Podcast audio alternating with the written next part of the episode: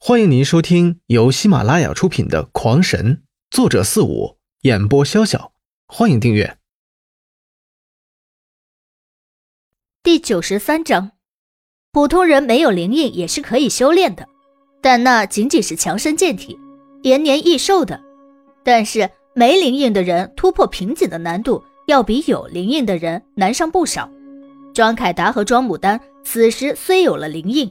但是他们二人在没有灵印之前就已经卡在这里了，且难度并不会因为得到灵印而减少。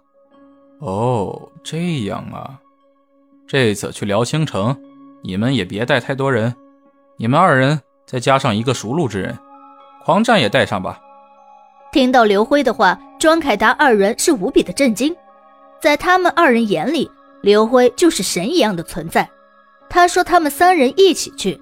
不用说，一定是要给他们加封印，这可是第二次神赐了呀。三天后，一行五人离开了王家村，除了刘辉和王氏夫妇之外，再就是一个名叫王二的年过古稀的老者。他只是一个灵隐师，但却是曾经跟随庄清源一直进行着进城换生活必需品的行者，也算是村子里最熟悉这条路的人。另外一个人是一个年仅十三岁的孩子。个头却是达到了一米七左右，十分的强健。当然，这要比起刘辉那十五岁两米多高的大个子来说，还是小了很多。他们主要的交通工具就是步行，因为山中根本就没有路，所以车这种东西在村子里根本就不知为何物。至于说牛马什么的，村子根本就想不起。就算有那么一两匹，也不够给灵兽们吃的。五人刚离村不久。刘辉便拿出丹药递给了四人，要他们吃下丹药，一边运功一边赶路。这样，在沉重的包裹压力下，他们会得到意想不到的好处。但是这样一来，他们的路程却要慢上许多。平时他们一天至少可以走一百五十里左右，但是现在他们也只能走出百里。这千里的山路，看来他们足够走上十来天的。但是几人却没有任何怨言，原因无他。这丹药有多宝贵，狂战或许不知，但那二王却不能不知。他们经常去辽青城，就知道那丹药贵得可怕。就连最低档的初级丹药的半成品或是废品，那也是要十几个银灵币的。灵币是这个世界的通用货币，分为了铁灵币、铜灵币、银灵币和金灵币，几种币制之间的转换是以千计的。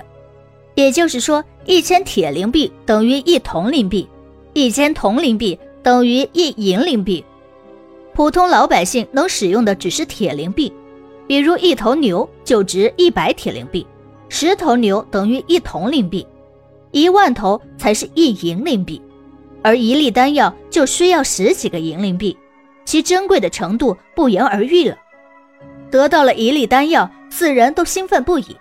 暗地里都将这刘辉视作了自己的救世主。俗话说得好，大恩不言谢，所以在他们的心中都将刘辉提到了前所未有的高度。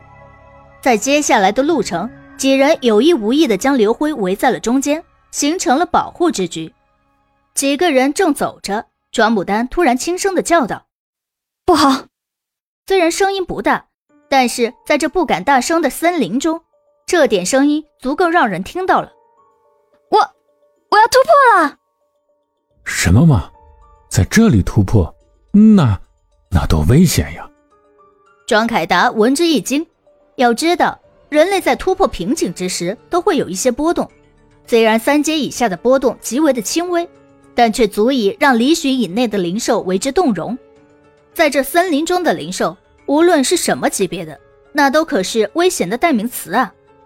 没事，突破吧，我正等着呢。”刘辉淡然道，随后简单收拾出一个平地，让庄牡丹盘坐中心，让庄凯达三人围在周围护法。随后，他飞快地在四周制作了一些陷阱，等待着猎物送上门。在森林中，最低等也是最普遍的是野兽，野兽无论是何种类都是怕人的，见到人都能躲就躲，除非进入他的领地。使他感觉到危险，不然他是不会与人为难的。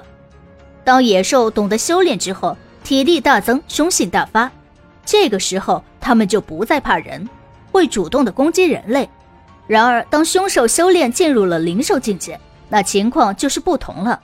一只弱小的灵兽也足可以轻易的灭掉一个村，且可怕的程度不言而喻了。